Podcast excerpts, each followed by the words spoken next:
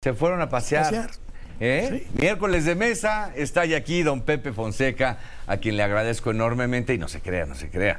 Aquí está Roy Campos Claro también. que sí. De manera remota, a distancia, pero haciendo siempre presencia y muy importante. Roy, ¿cómo estás?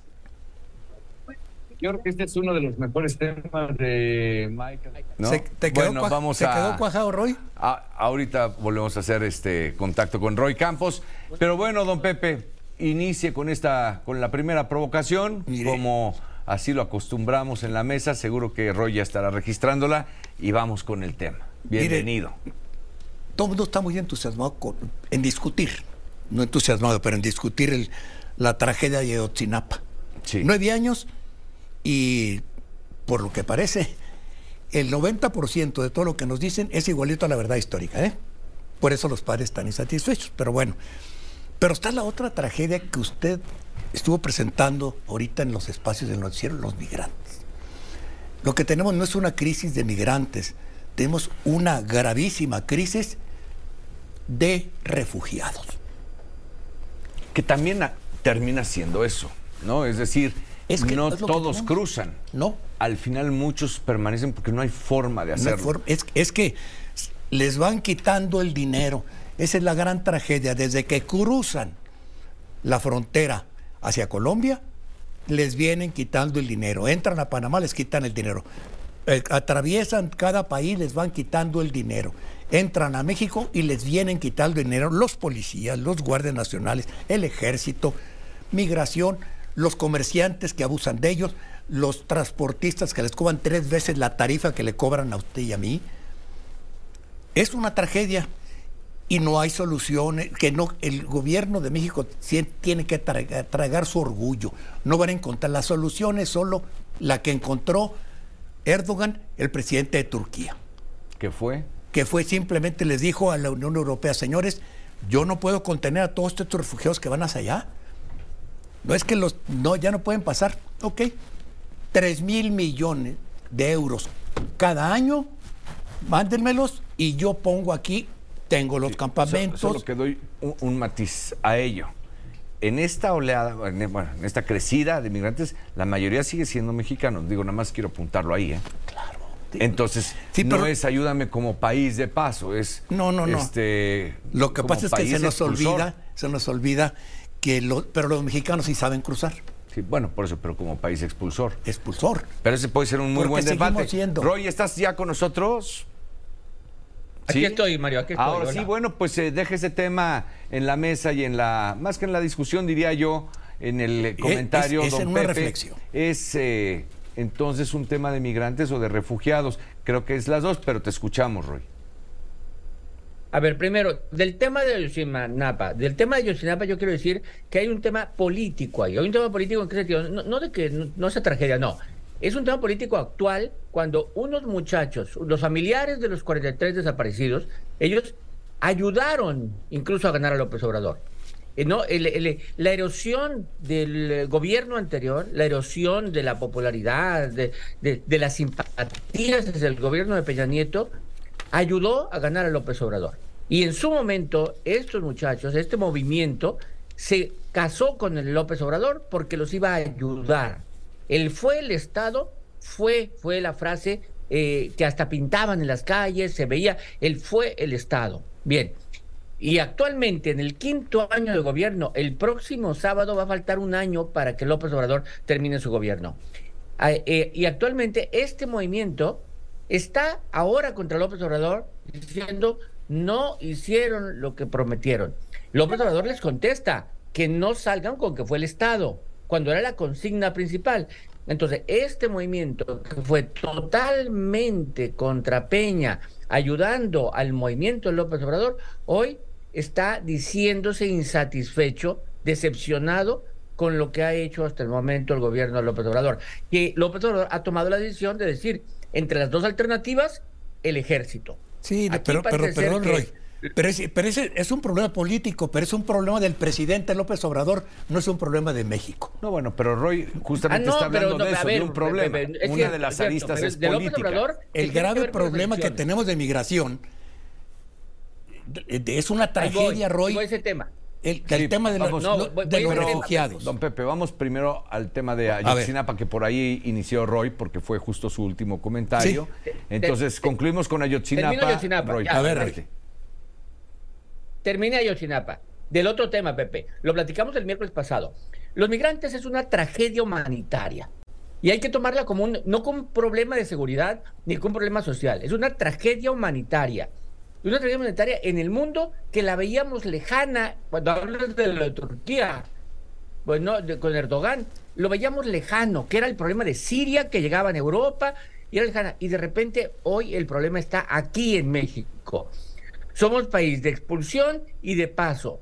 Pero el problema, el problema es real. Siempre va a haber, siempre va a haber migración, pero nunca en estos niveles de cantidades que dejan débil a cualquier estado. No hay una solución fácil. La solución que pones, por ejemplo, soluciona el asunto de los habitantes del país se quedan contentos porque los, eh, porque los refugiados están inmersos en una cárcel. Porque es una cárcel donde los tienen. Pero ahí están. Entonces, deja, pero a ellos no les solucionan nada, ¿eh? A ellos no les solucionan. Sigue habiendo una tragedia humanitaria. Entonces, ¿cómo hacerlo? No es una solución sencilla, no es una solución rápida, no es, pero hay, debemos hacerlo con humanidad, considerar que son humanos estos. A ver, permítame, porque este no sabían, pero René me dejó un vale para una participación. Me lo Ah, voy a mire. quemar ahorita, me dejó un boletito, ¿eh? Este, no, a mí Vale, venga. nada más comentar eh, lo siguiente, porque sí es un tema que además, como han visto, hemos seguido de, de cerca aquí. Esta idea de demandar a Naciones Unidas o a otros organismos recursos para atenderlo, pues me parece un tanto cuanto, no cínica, ¿no? Pero sí cómoda. ¿Por qué? Porque so- nosotros somos también un país expulsor. Es decir, nosotros tenemos que encontrar la solución para Sí, que cierto. nuestros compatriotas mexicanos no vean mejor jugarse la vida que seguir viviendo en este país. Y ahí es en donde está el meollo del asunto. Y hay otro que la voy a dejar para que ustedes puedan compartir al respecto, pero me parece que también hay un incentivo en todo ello, que subyace ahí un incentivo perverso, ¿eh? pero puede ser. Son 50 mil millones, más de 50 mil millones de dólares al año inyectados directo a la economía. ¿A quién le gusta o a quién no? ¿Ustedes creen que haya Estado, que haya presidente que no quiera haber incrementado un flujo de dólares directo a la economía, que no pase por nada a sus países? Pues hay ahí un incentivo como para decir, ay, pues es que se fueron, ay, pues es que déjenlos pasar, pues déjenlos llegar. Por eso ¿no? les decimos Entonces, voy héroes, usted, claro. don Pepe, voy con usted. Son los héroes. Mire, lo que pasa es que nunca vamos a poder parar esa migración. La migración es imposible mientras existe esa asimetría. Ve el tamaño de la economía de Estados Unidos. Vamos. No, bueno, no, no, no, no, hay forma. Es, eh, como lo descrito, una asimetría. es una simetría terrible y va a seguir siendo el imán y basta cruzarse. Yo conozco gente que se va y se pasa uno o dos años en los últimos 20, se ha pasado, se va uno o dos años, regresa, invierte su dinero aquí y se regresa a trabajar dos, tres años más y luego regresa. O sea, los mexicanos ya es... Por eso, ¿hay un incentivo ahí o no? Claro, ¿Cuál por va a ser el supuesto. incentivo para decir, ah, no, yo voy a hacer programas sociales aquí para No es detenerlos? cierto, Nadie. imposible. Roy, no es Roy, cierto, ¿tú no hay dinero en? México para detenerlos. Roy, mi- Mira, cu- cuando, cuando iniciaste la pregunta de si eran migrantes o refugiados, si la migración se hace por razones económicas, es una migración tradicional, ¿no? Me voy a donde hay mejores condiciones de mercado y esa va a existir siempre, la, la migración está. Cuando hay refugiados, me y el tipo de migrantes es un tipo de migrantes que va a buscar trabajo para mandar dinero. Cuando me voy, cuando le llamo refugiados es porque también van huyendo de la inseguridad, de las condiciones que no existen las condiciones para vivir.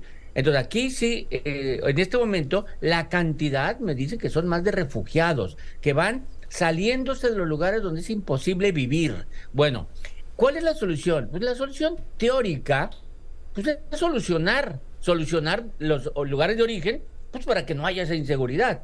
Pero los estados y los países, para decirlo claro, no lo están haciendo. O sea, y parece que no están encontrando la forma de hacerlo. Eso es teórico por eso.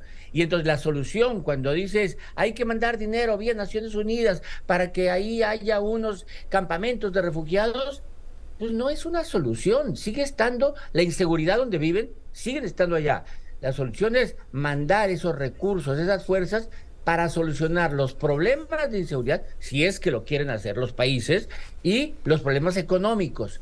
Es decir, es una solución más estructural y más de largo plazo pero por lo pronto los tenemos ahí en su carácter de refugiados. Bien, pues eh, si gustan eh, pasar a otro tema, porque hemos cruzado brevemente por el de Ayotzinapa, ahora este tema de los migrantes, pero don Pepe, ¿trae usted algo más en agenda? Bueno, yo traigo, por ejemplo, oiga, ¿vio usted la ¿vieron la cantidad de aspirantes? Son nueve gubernaturas, incluyendo la Ciudad de México, que ah, es una gobernatura más, nueve. Son 71 mujeres y 115 hombres los aspirantes. Bueno, hasta ahorita de Morena, nada más, ¿eh? Sí, nomás de Morena. Sí, sí. Nomás de Morena. el frente no, no. no, no, el frente no se mueve ahorita, déjenlos que se muevan los otros. 20 aspirantes para cada gubernatura. Por Dios, este, esos son, esos son gustos de deseos de servir al país de sacrificarse por el pueblo de México. Yo siempre he dicho que no hay ninguno ahí que no crea que tiene al menos una posibilidad. Nadie se forma ahí sin pensarse con posibilidades. No, no. Los que se están formando no están buscando esa gubernatura, están buscando acomodarse eh, para cuando venga el siguiente gobierno, cuando venga después con una diputación, aunque sea local. ¿Para vender su lealtad o qué? Pues por favor. Roy. Su clientela, que eh, mis, mis, apoyadores. coincido con Pepe, ¿eh? no todos se inscriben creyendo que van a ganar. Unos se inscriben creyendo que, creyendo que le pueden quitar votos a alguien para ayudar a ganar a alguien, o que pueden ser el que le levante la mano para tener asegurado, o jugar en una campaña para luego inscribirse a la Diputación, Diputación Federal, Senaduría, es decir, hay otros puestos posteriores. Algunos, eh, nomás quiero darte un dato, fíjate, en los últimos años, en todos estos procesos que hace Morena de que se inscriben y luego viene la encuesta, nunca, nunca ha dejado de ser, de ganar la encuesta, de ganar la encuesta, si ganar la encuesta, quien inicia ganando la encuesta. Es decir, las, estas campañas no sirven de nada. Lo vimos hace poco con Claudia Sheinbaum. Pero lo mismo podemos decir en cada estado. El que inicia, se inscribe y va adelante, no pasa nada con sus procesos, porque son procesos aburridos, no son campañas reales, ¿no? Y como hacen campañas abajo en la tierra, de mover gente, tocar puertas, y la solución es una encuesta, pues la encuesta mide la popularidad y miden a todos. Entonces, yo creo que ahorita podemos ver los nueve estados, quiénes son los verdaderamente favoritos, uno o dos, y ahí va a estar la candidatura. Pues deben de ser como 18 a lo máximo, ¿no? Uno, dos, si son nueve, a lo más. 18. Un, hombre y una mujer en cada caso. don Pepe, usted reaccionaba hace un momento. Eh, te van a decir, vamos, es que en, realidad no hay competencia, es una, es una, es un, es una decisión a la vieja usanza. El presidente decide los candidatos a gobernadores. Punto. Así ha sido históricamente y este presidente, nos guste o no, él está operando como operaban los presidentes de hace 40 años. Él decide los gobernadores y los va a decidir todos. Lo que me llama la atención y es, me preocupa que hayan dejado sueltos algunos cabos como los que dejaron aquí en la ciudad. El hecho de que salga Fernández Noroña a rezongar e inclusive la señora Clara Burgada también a rezongar me hace pensar dónde está el piloto de Morena que se encargue de apaciguarlos, que se, que se ciñan a las reglas y que no estén públicamente rezongando.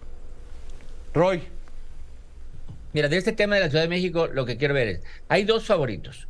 Un favorito que es el popular y una favorita que es la que tiene la base. Los dos son buenos candidatos, porque Clara Burgada ha sido buena candidata, buena alcaldesa de Iztapalapa. Y ella parece que es la que representa a las fuerzas vivas de Morena, ¿no? La, parte fuerte.